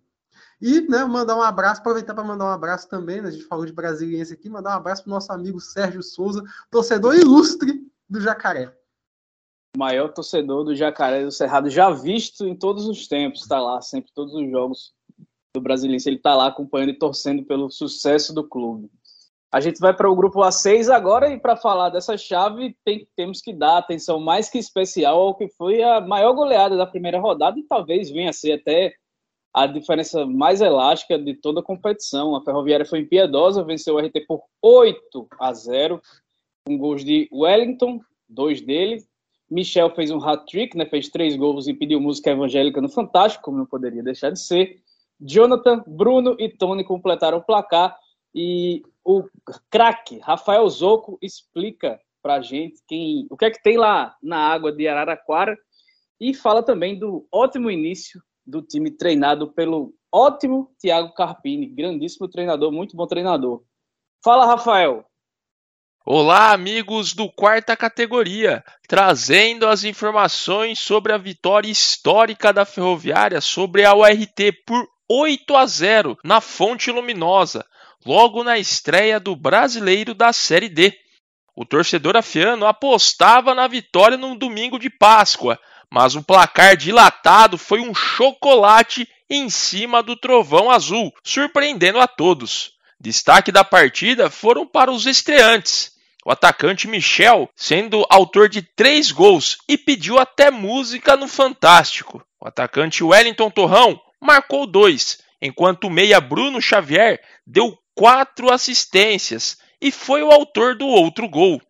Já Tony e Joninha, estes do elenco remanescente que disputou o Paulistão, marcaram os outros dois gols grenás. Para conter a euforia logo neste início, o técnico Thiago Carpini comentou sobre isso logo após a goleada na fonte. A gente está muito feliz pela vitória, pela maneira que ela aconteceu. Claro que muitas coisas a evoluir, a melhorar, é, não é o fato do placar ter sido tão elástico pelas oportunidades criadas e construídas pelos atletas, o mérito total deles, mas eu acho que muito a gente já se viu de alguns comportamentos que, que a gente está tentando colocar esse resultado já ficou para trás, a gente precisa evoluir em muitos outros aspectos. Algumas coisas ainda eu, eu acredito que precisam ser melhores, não, não me agradaram tanto, mas no geral eu, eu nem eu, não seria nem justo da minha parte dividir o mérito com os atletas. Né? O mérito é deles, porque uma coisa é você propor as ideias outra coisa é eles assimilarem e fazer da maneira que eles fizeram. O 8 a 0 foi a maior goleada feita pelo time Grená na história da nova Fonte Luminosa. Passou por uma reforma profunda em 2009. Antes, a marca era o 7 a 0 obtido diante do Águia Negra do Mato Grosso do Sul, curiosamente, também na Série D, mas do ano passado. Agora a Ferroviária foca no próximo compromisso, que será fora de casa, diante do Bahia de Feira, no domingo às 4 horas da tarde. Para o quarta categoria, falou Rafael Zoco, do portal RCIA Araraquara. Pois é, rapaz, essa, essa goleada por 8 a 0 acaba não surpreendendo. É, o RT também está com um time bem diferente do que apresentou no estadual de Minas Gerais, mas a Ferroviária, depois de ir mal no Campeonato Paulista, acho que ninguém esperava que ele conseguisse estrear assim, mostrando a que veio. Mais uma vez, a Ferroviária mostra que vem para brigar pelo acesso. Vamos ver se dessa vez é aquele famoso agora vai. Mas aí, para compensar a chuva de gols no interior de São Paulo, tivemos 2 0 a 0 Primeiro entre Nova Venécia e Bahia de Feira, e também entre Caldense e Inter de Limeira. Por fim, o Pouso Alegre de Francisco de A estreou vencendo o Real Noroeste por 2 a 1 com gols de William e Ramon, e Jonathan descontou para o time capixaba. É, como a gente vem falando já faz um tempinho, né? Acho que com exceção do Uberlândia do ano passado, que fez uma campanha consistente, né? É, as equipes mineiras é, do interior mineiro ultimamente não, não fazem grandes campanhas, né? Na, na Série D. Faz tempo que a gente não comenta sobre um acesso de uma equipe mineira, né? No, na, na quarta divisão, a gente vê aí o sucesso de da Tombense na, na Série C subindo para a Série B, o América agora na Libertadores, mas quando se trata do interior mineiro na Série D, essa situação não se é, não se repete, né? Mas aí o que é mais surpreendente ainda é a gente ver uma URT tão abaixo, né? Numa estreia, né? Pelo menos nesse fez um péssimo início, né? Maior goleada da competição até agora, né? ficou um, o Ferroviário ficou um gol de é, repetir a maior goleada da história da competição, né? Foi em 2020, né? É, quando o Pelotas fez 9 a 0 no São Caetano, em São Caetano do Sul, né? É, então, lamentável. A gente viu ano passado, inclusive, uma patrocinense fazendo uma campanha muito ruim, mas nada chega aos pés desse início da URT, né? Vamos ver se, se isso vai se confirmar nas rodadas seguintes, né? E o que é uma preocupação ver esse início de competição assim, com uma goleada tão alta, né? É sobre aquelas suspeitas que a gente sempre tem, né? Ao longo da competição, resultados estranhos, né? Que a gente não pode falar muito porque o processinho vem, né? Mas a gente sempre fica preocupado com esse tipo de situação é, permanecer na Série D. E o que me preocupa ainda é que com o fato de a gente não ter uma competição com, visibilidade, com a mesma visibilidade que a gente tinha ano passado, esses resultados pipocarem mais ainda. Mas enfim, não vamos, não vou entrar nesse mérito não é, sobre é, esse tipo de suspeitas, esses resultados estranhos, pelo menos no momento, né? Avaliando desempenho em campo, terrível início para a equipe da URT. A Ferroviária, né, assim, não, não, não creio que se, se vem com a mesma força do ano passado, né, mas fez o que se espera da equipe que, que é dita como superior e que é candidata ao acesso, né? Passou por cima do, do RT, que veio caixa baixa e, e começa muito bem a competição. É, Pouso Alegre e Real Noroeste, né? O Pouso Alegre remontou sua equipe, né? teve bastante jogadores do Atlético, né, de São João del Rei, desembarcando lá no Pouso Alegre, alguns bons destaques também é, de outras séries D, né, outras séries D, vindo para a equipe mineira, e começa muito bem a competição. E o que me preocupa aí, né, no, no, na equipe capixaba, é que o Real Noroeste, no último mês, se for pegar o último mês do Real Noroeste, só ganharam apenas um jogo né? Contra a equipe do Rio Branco nas quartas de final, o Rio Branco que é muito inferior a esse time do Real Noroeste. Né? Tudo bem que aí, é, nessa partida contra o Pouso Alegre, né, a gente viu uma equipe totalmente reformulada, com os reforços que chegaram, né? O time também é, é poupou vários jogadores que estão disputando o estadual, né? Que estão aí nessa briga pela semifinal, na, com a vaga na final do Capixabão. Mas, enfim, no início, assim, pelo menos eu vi os gols do, do Pouso Alegre, me preocupou muito a defesa do Real Noroeste, que também vem dando muito vacilo já no estadual, né? Foram dois gols assim, inacreditáveis de, de falhas de defesa, né? Primeiro, uma bola aérea, ninguém marcando o, o William Mococa. No segundo gol, o atacante do, do Pouso Alegre passando no meio de três, como, como quis, né? Então, assim, preocupante o, o futuro aí do Real Noroeste na competição. Eu acho que ainda a equipe tem margem para melhora, né? Obviamente, mas pegando o retrospecto do mês, do último mês, está muito abaixo, né? Nova e é, Bahia de Feira fizeram um jogo bem equilibrado, né? Com direito até pênalti perdido pelo Gabriel Beck, né? O goleiro Alain pegou. E destaque aí que o Nova Venécia entrou com o time reserva, né? Porque justamente está focado nessa semifinal. Aí tem aquela discussão se vale, valia a pena meter o time reserva nessa partida, né? visto que joga na quarta-feira contra o Vitória, jogando também em casa, né? Mas enfim, acho que já mostra que o foco da equipe é brigar pelo título estadual, uma equipe que é jovem ainda no, no cenário no cenário capixaba, né? Acho que o título vale muito mais do que uma sequência agora né? nesse início da Série D, né? Ainda que sejam dois pontos perdidos, né? Teve a chance de conquistar a vitória e desperdiçou com, com o pênalti partido pelo Gabriel Beck, né? E uma mostra aí também, né, para o torcedor, às vezes até, já, novamente resgato o assunto, né, para o torcedor do Nova Venécia é, ter um pouco mais de pé no chão, né, porque a Série D é um caminho pesado, né? E esse início mostra como é que é a Série D. E Caldense Inter de Limeira, só para fechar rapidinho, né? É, Caldense muito reformulada, foi um jogo bem abaixo do, do esperado contra a Inter de Limeira, né? Um jogo até que a Inter de Limeira foi melhor, mas também não fez grande coisa no jogo, pelo que eu vi assim dos melhores momentos da partida. E mostra aí esses quatro resultados aí, tirando o 8 a 0 né? Que é um grupo que vai proporcionar entretenimento muito assim, esporadicamente, né? Acho que é nada, nada diferente do, do, do que a gente viu ano passado nos grupos do Sudeste, né? É, se a gente pega o estadual, né, o Campeonato Mineiro, a Caldense foi muito bem, né? Mas lá mesmo no episódio passado a gente já falou que a Caldense não viria com o mesmo time, né? Então já seria um, uma incógnita aí na, entre os mineiros. Essa goleada que tomou né, o, a URT também mostra isso. Né? Talvez a grande força do, do, do, estado será mesmo o Pouso Alegre, né? Que manteve o Francisco Diá e que manteve uma, filosofia de contratar jogadores experientes, né? de mesclar o elenco mesmo. Né? São elencos jovens ou elencos trazidos por alguém para a equipe. Né? O Pouso Alegre anunciou o Ingro, que foi muito bem no Bernardo ano passado, e me parece que a equipe vai.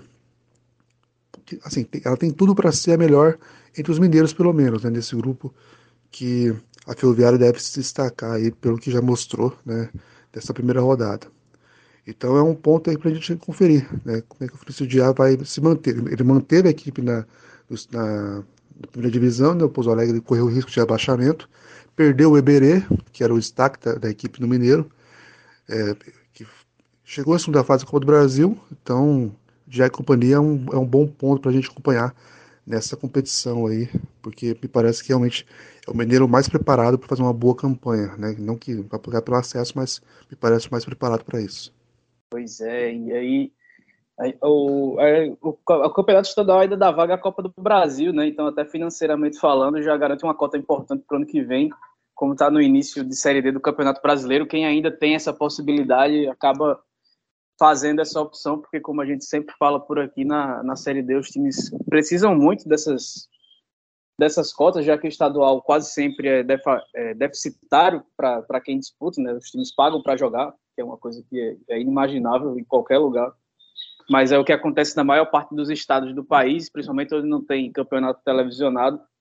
Então acaba se fazendo, se entendendo, né, a decisão de pre preferir jogar uma fase final de estadual com um time 100% e, e poupar nesse início de Série D do Campeonato Brasileiro. A gente teve dois jogos também com placares zerados no grupo A7, um deles o Oeste, com o Paraná, que mostram muito bem porque vem caindo nos últimos anos, né?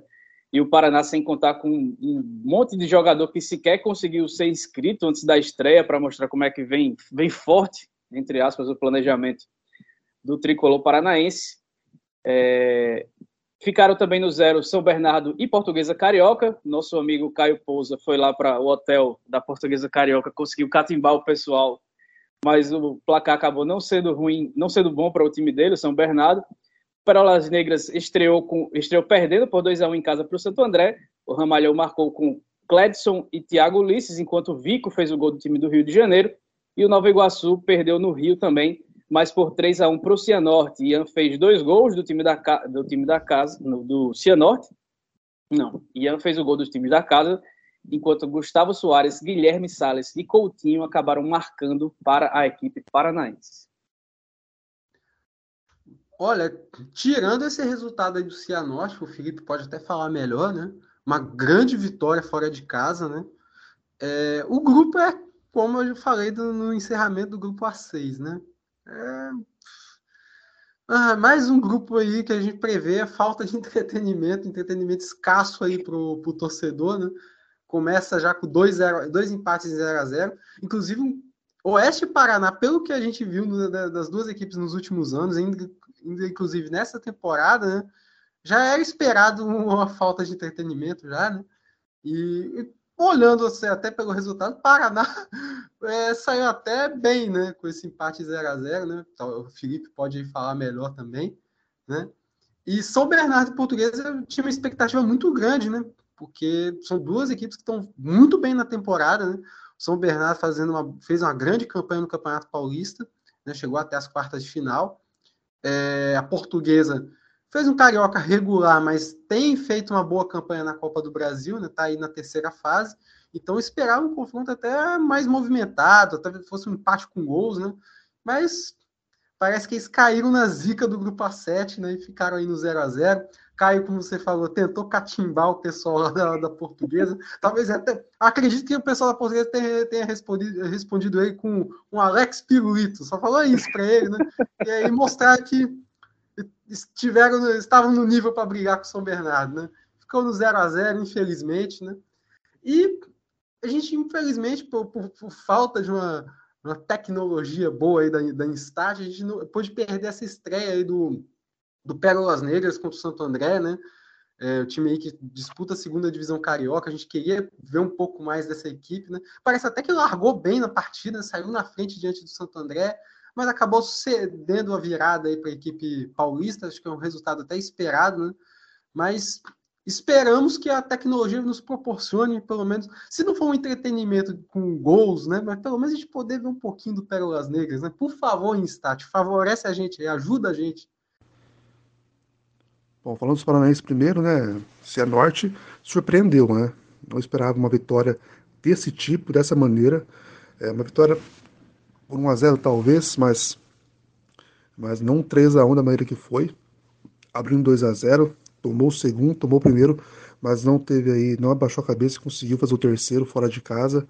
O Cianorte, eu, fiz, eu tive a chance de ver um teste deles no jogo treino e o time estava bem segurado em relação, está segurado em relação ao Paranaense, mas as coisas não pareciam tão boas e pelo menos para essa primeira partida as coisas saíram muito bem, né? O Nova Iguaçu foi muito bem no Carioca e o Ceará conseguiu aí o time remontado, muitos, muitos jogadores que passaram pelo Maringá, no reserva, titular, ou com alguns minutos em campo, que foram para o Cianorte. O Cianorte perdeu o Morelli, perdeu o Ralph, os jogadores foram pilares aí da equipe no Paranaense e agora tiveram que se remontar, mas inicialmente conseguiram uma boa vitória, né?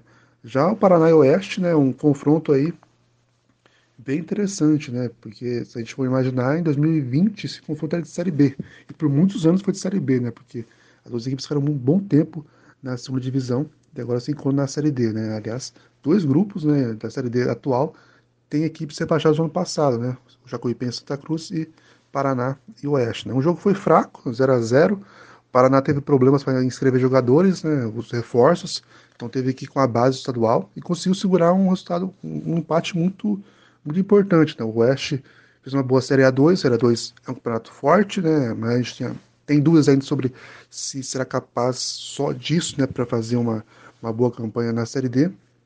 Mas o fato é que o Paraná começou com um bom, um bom resultado pelo contexto, né? O Paraná também vai ter esse baque, né? Eu não sei como eu não sei como é que o torcedor tá lidando com isso, porque no começo do ano parecia que era, seria muito fácil subir para a Série D, né? É, mas não é assim, né? São 64 equipes para quatro vagas, né? São várias fases, mata-mata é traiçoeiro, e o Paraná vai ter que se acostumar com isso, né? O Paraná por muitos passou longe de uma competição desse tipo, né? O Santa Cruz, por exemplo, disputou a Série C, a, a, a antiga Série C, a Série D reformulada, a Série D reformulada, a Série D, a série D nova. Então, é um ponto para se acompanhar aí da equipe, como é que vai lidar nas próximas partidas, né? O status tem que mostrar aí o Perolas Liga, que certamente é uma das sensações do campeonato, apesar de não ser mais aquele time quase todo composto por haitianos, que a gente acabou trazendo aqui no, no, no começo, na primeira edição dessa do, do, quarta categoria desse ano. Mas é, é, curioso se ver um time de uma divisão tão inferior, acho que é a quarta divisão do Rio de Janeiro, jogando a Série D de Campeonato Brasileiro. E aí, e, finalmente, chegamos. É, Pode falar. É só para só para falar também, destacar na próxima rodada, tem um confronto aí que o Caio, nosso amigo Caio, ficaria muito, ficaria muito feliz em ver, ver de novo, né?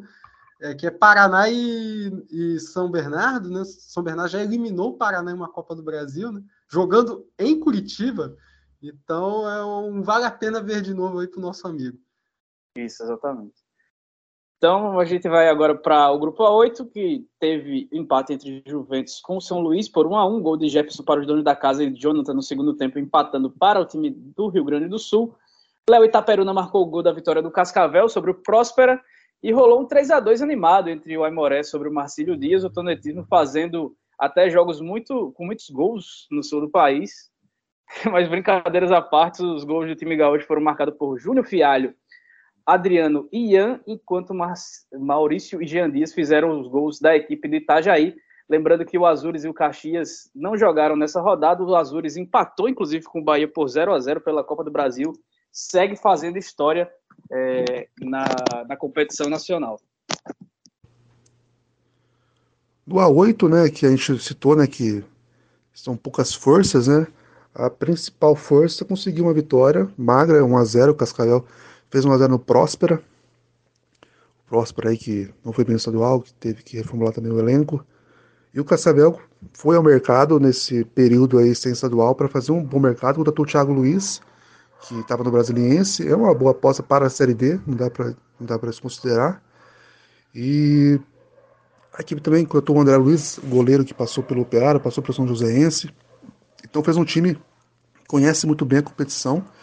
O Léo Taperuna, que fez o gol do Cascavel, estava numa seca de gols muito grande, assim. Ele que é o maior artilheiro da história do clube, conseguiu essa, essa seca, fez 1 a 0 e deu uma tranquilidade pro Tcheco, né? O Tcheco estava pressionado, está pressionado ainda, né, pela campanha estadual, pelo 5 a 0 que tomou do Maringá na semifinal, pela eliminação para o Tocantinópolis na Copa do Brasil também. Então é um ponto aí que vai ajudar o Tcheco a ter tranquilidade para essa semana. Aimoré e Marcelo Dino, jogo muito, bem, bem movimentado, né? Aimoré também teve que também teve que se adaptar com as coisas estadual. Marcelo perdeu o Zé Vitor pro Vasco. E no jogo aí emocionante, o Aimoré conseguiu fazer esse 3 a 2 e sair com a vitória, né? Juventus e São Luís fizeram um jogo bem, bem a cara das equipes, né? Um, dois times que mudaram muito, São Luís mudou muito em relação ao estadual ao gaúcho. Eu tive a oportunidade de escrever sobre a equipe para a competição. Muitos jogadores saíram. É, destaques ficam mais para o Paulinho Dias e para o Juba, né? O Juba passou pelo Botafogo da Paraíba ano passado. Os mais tiveram minutos no estadual e, e, permaneceram para a Série D. Então é um ponto aí para se acompanhar. E a gente vai ver depois, a gente está gravando depois, né? Do 0x0 entre o Azures e o Bahia. O Azures aí que vai ter. Esse confronto contra o Bahia é vital para o Azul saber como é que vai disputar a Série D, né? Como é que vai estrear contra o Caxias, como é que vai fazer esse primeiro partido contra o Caxias e estrear na segunda rodada, como é que vai ser depois, né? Claro que a, a, a janela de transferências fechou agora né, no Brasil, só volta em junho, mas muitos jogadores do, do Azures é, jogariam uma Série B, uma Série B, uma Série C tranquilamente, né? O Salazar, o Guarapuava, é, o Fabrício Oia, principalmente, que foi muito bem no Paranaense, apesar de o time não ter, não ter ido bem. Mas é um ponto para se acompanhar como é que vai ser esse pós 5 de maio, que é o confronto de volta contra o Bahia, caso caso não passe, né? Porque fez um 0 a 0 muito interessante lá, lá em Salvador, e agora vai trazer para sua casa lá para os pioneiros, tá acanhado, pequeno, que vai receber aí um, um público muito bom para tentar fazer com que o Azul continue fazendo história na, na, Copa do Brasil. Então é algo para se acompanhar como é que vai ser esse, do, esse desdobrar do Azures caso não passe pelo Bahia. E, ou caso passe, para ver se o time se mantém e possa ter força também no grupo A8. É, pois é, né, o, o tonetismo parece que ficou imune à, à, à, falta de entretenimento dos grupos Sudeste e Sul, né? É o ano passado também a gente viu bem pouco assim da, do grupo A8 assim de bons jogos também, né? É, tirando ali o Cascavel, que era uma equipe que jogava muito bem para frente ano passado, né? mas era, era pouquíssimo entretenimento também. Mas o Toletismo parece que escapou, né? Só não escapou da derrota, né? Contra o Aimoré. Grande jogo aí da, da, entre as duas equipes lá no Rio Grande do Sul, 3 a 2 né? No mais, é aquilo que a gente comentava lá no início, né? Antes mesmo da, da primeira rodada, que é um grupo. Não é, se não é igual a um, porque a gente não tem muito conhecimento das equipes, né? Que ainda estão muitas do grupo A8, grupo A1 estão iniciando a, a temporada, né? Ou, ou, ou com poucos jogos, né? Nesse grupo a gente também tem uma incógnita aí, porque a gente viu equipes que não fizeram uma, até agora uma grande temporada nos seus estaduais, né? É, o próprio Cascavel, como o Felipe destacou, né? É, foi eliminado nas quartas de final, uma competição que era possível avançar mais, né? Tomou de cinco do Maringá, então vem em baixa, né? É, as equipes gaúchas também ficam ali meio de tabela e tal, tirando o Caxias que quase conseguiu uma classificação, mas também pelo que a gente viu do Caxias ano passado, a gente não sabe se empolga ou não, né? Eu não falo nem de ter chegado nas quartas. Se for olhar só pelas quartas de final, ok, né? Mas pelo futebol apresentado mesmo ano passado, a gente não sabe se dá para empolgar. A gente vai ver agora contra o Azures, né? Esse sim que vem empolgando, pelo menos na Copa do Brasil. Né? Conseguiu esse empate contra o Bahia fora de casa, como, gente, como o Felipe bem falou. Mas, fora isso, ainda tem que ver como é que vai ser desenrolado esse grupo, que, a princípio, né, a gente não tem muito o que falar, a gente não sabe muito o que esperar. E falando, eu falei do Cascavel, que ano passado empolgou, né? E falando do tonetismo, próxima rodada é um confronto bem interessante aí, né? Entre Marcílio Dias e, e o Cascavel, né? Jogando em Itajaí, né? Os nossos, será, como, como que virão os nossos amigos do, do Marcílio Dias, né? Será que o pessoal está empolgado por lá? O tonetismo tem que estar, tá, por mais que tenha perdido na estreia. Mas o trabalho do homem dá certo. Pode, pode esperar que vai dar certo. Confia. Então é isso, a gente, a gente chegou ao fim dos jogos dessa primeira fase. Então, como a gente já se alongou demais, vou pedir para que a gente seja breve nessas considerações finais. E eu começo pedindo para o Felipe falar sobre onde achar esse guia maravilhoso da Série D do Campeonato Brasileiro, que só tem craque escrevendo sobre esse melhor, a melhor competição do país e que todo mundo pode ler sem pagar nada porque tem patrocinador bancando. Então, como é que nosso ouvinte faz para achar o guia da revista Série Z da Série D do Campeonato Brasileiro, Felipe?